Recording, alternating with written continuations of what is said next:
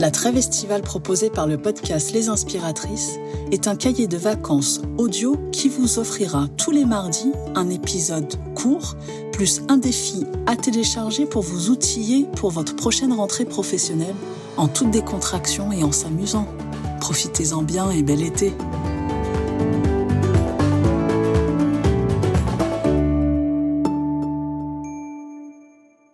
Bonjour les inspiratrices de retour pour ce nouvel épisode en ce début de semaine.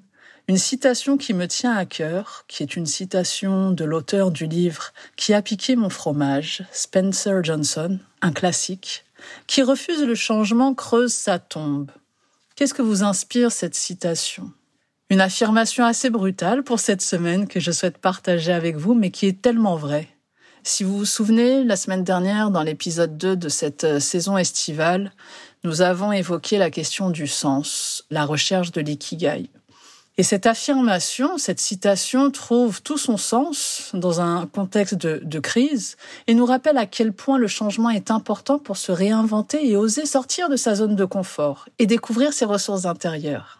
Agilité, flexibilité, adaptabilité sont nécessaires à développer pour faire face à un changement, quel qu'il soit. Alors demandez-vous quelles sont les opportunités que vous avez manquées en restant cantonné dans votre zone de confort et que vous apporte cette zone de confort finalement?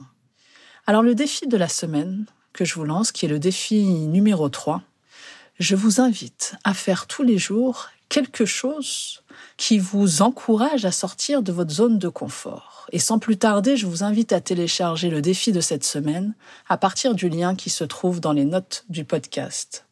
Et également, pour aller plus loin dans la réflexion, n'hésitez pas à écouter ou à réécouter l'épisode 8 de la saison 1, Tracer son cap, qui vous donnerait également davantage d'informations et d'outils.